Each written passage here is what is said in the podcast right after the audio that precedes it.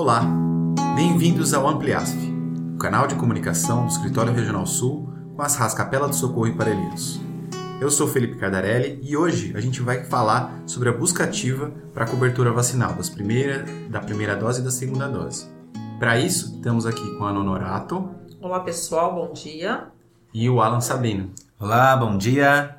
Então, pessoal, como é que é essa história? A gente está num momento aí bem específico, né, é, do processo de vacinação, né, e que, que conclama a gente, a rede de trabalhadores, né, principalmente da atenção básica, a fazer a buscativa de quem ainda não tomou a primeira dose ter, deveria ter tomado e a segunda dose deveria ter tomado. É isso? Explica pra gente. É isso mesmo, Felipe. É, estamos finalizando a vacinação da faixa etária dos idosos acima de 60 anos e provavelmente daqui uns 10 dias é, consigamos fazer a vacinação desse público-alvo. Então, estamos muito preocupados com os faltosos ainda para a vacinação. Temos bastante usuários não vacinados de primeira dose e também temos os usuários que tomaram a primeira dose, mas ainda não tomaram a segunda dose. Então, a gente está organizando melhor esse processo, conversando com os serviços, para que a gente consiga fazer a buscativa né, eh, nesses próximos dias. Ah, o risco, né, Alan, é que a gente, se a gente esperar muito para ir atrás dessas pessoas faltosas, a gente acabe acumulando, né, e, e perdendo essa janela aí de, de Hoje, Felipe, nós estamos falando de 5.700 idosos que ainda não têm a sua segunda dose registrada aí na nossa planilha, né? Uhum. É, é um número expressivo e justamente nossa preocupação é essa. Conforme vai avançando as etapas da vacinação, são inclusos um maior número de pessoas para serem vacinadas. E aí a gente sabe, né, já tem todo um desgaste das equipes por, por conta da, do, do alto volume de vacinação, né? E outras demandas das unidades. Então, é melhor que a gente já faça essa busca ativa desses idosos que já estão com prazo expirado de segunda dose, para garantir esta vacinação, né? A, o, o diálogo com eles, tentar convencer, porque a gente sabe também que tem uma série de questões rolando pela mídia, né? E tem os medos que as pessoas possuem por aí. E a busca ativa dessas pessoas é para além de saber se foi vacinado sim ou não. É de, de um processo de cuidado, de entender o que, que a pessoa tá, o que, que tá acontecendo com esta pessoa, né? Uhum. É esta a lógica. E também, não esquecendo é, os dados da primeira dose, né? A gente tem um total de 68.851 idosos acima de 60 anos cadastrados e temos hoje um total de 38.146 idosos vacinados. É claro que os idosos abaixo de 64 anos estão inclusos nesse número, né? A faixa de 63 anos começou essa semana, mas a gente ainda tem um número considerável de idosos que não tomaram a primeira dose. Então a gente precisa é, detectar, monitorar de fato quem não tomou essa vacina e chamá-los para tomar a, a, vacina. É importante que é, a gente conhece esse público, quem são, né?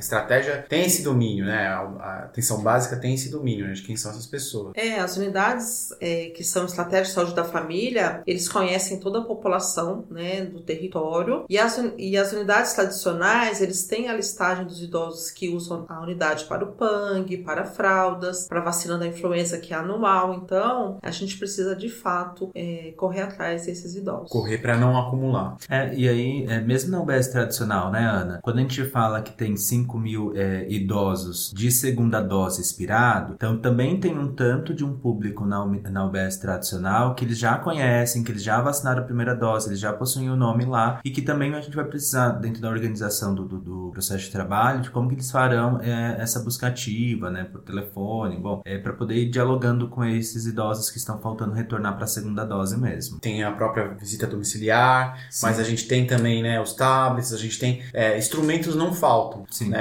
Eu acho que é a gente organizar mesmo é, para priorizar nessas próximas semanas aí esse processo de trabalho de busca ativa. É, envolver o conselho gestor, os líderes uhum. da comunidade, é, para que eles se sensibilizem e venham tomar a vacina, ou na medida do possível a gente consiga vacinar esses idosos em casa. Muito importante. É, precisamos de fato atingir 100% de cobertura. E para isso, a gente criou, um, na verdade, a gente aproveitou a planilha, que é a planilha Formulário de Vacinação Covid-19, 2019, né? A planilha pessoal até chama de nominal, mas é, é, é, é, a gente aproveitou esse instrumento e criou uma coluna nova, é isso? Isso mesmo. É, foi incluso a coluna data da última visita domiciliar do ACS, porque qual que é o objetivo, né? É, é, a gente sempre fala que os instrumentos que a gente vai criando são instrumentos de gestão a nível local e de cuidado. Então a unidade de saúde consegue baixar esta planilha, ele consegue filtrar quem são seus idosos, é, que está faltando vacinar, é, fazer alguns filtros e aí planejar o processo de visita dos ACS. Uhum. Então, é, orientar o ACS, né, o enfermeiro da equipe consegue orientar e organizar os seus ACS para quem são os idosos que você vai visitar hoje, o objetivo dessa visita, até orientar esses ACS sobre como ele pode dialogar para poder sanar dúvidas, para tirar esses medos que podem estar tá, é, tá sendo um dos motivos pela não vacinação, uhum. né? E aí, ao retornar dessa visita, precisa se colocar nesta, nesta coluna data que o ACS foi visitar esse idoso, esses idosos para busca ativa, né? E aí já aproveitar para fazer uma atualização dos dados completos aí, né?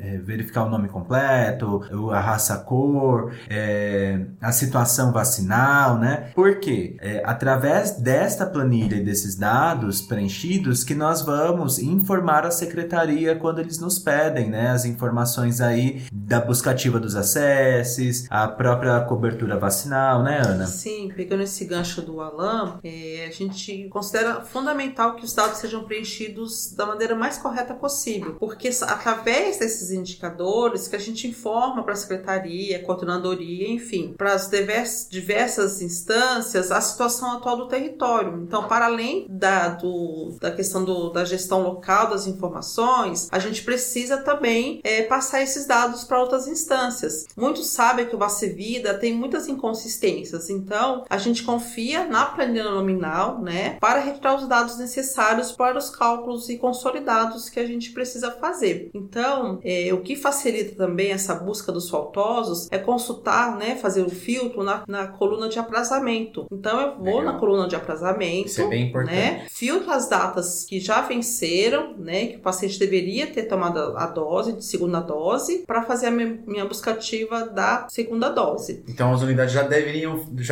segunda-feira já começa a fazer isso, começa a semana já puxando é, por essa coluna de aprazamento, quais são os faltosos, já vai atrás disso, já organiza a agenda da semana do ACS para que a gente busque e consiga garantir essa aplicação da, da vacina. Sim, a gente é, tem, vai entendendo que a visita não é o foco só na buscativa, né? A gente precisa dar continuidade ao cuidado continuado e isso é uma maneira da gente elencar, porque hoje com as tarefas que temos, é, a gente precisa escolher de fato por onde começar essa visita, uhum. como planejar. Uhum. Então vamos começar pelas pessoas que não tomaram a primeira dose e também que não, as que não tomaram a segunda dose. Então eu vou fazer a visita do, né, na, minha, na casa do usuário, com foco para outras questões também e reforçar a necessidade da vacinação. Muito bem. Gente, querem comentar mais alguma coisa?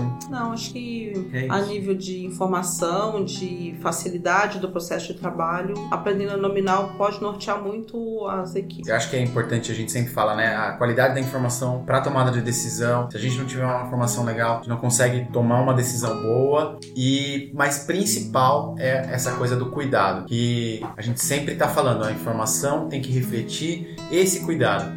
E vacina nesse momento nada mais importante para cuidar das pessoas, né? Justamente. Então, é isso, agradeço muito, Alan, agradeço muito, Ana, e agradeço especial quem está ouvindo a gente. Até a próxima. Até mais, pessoal. Até, Até mais.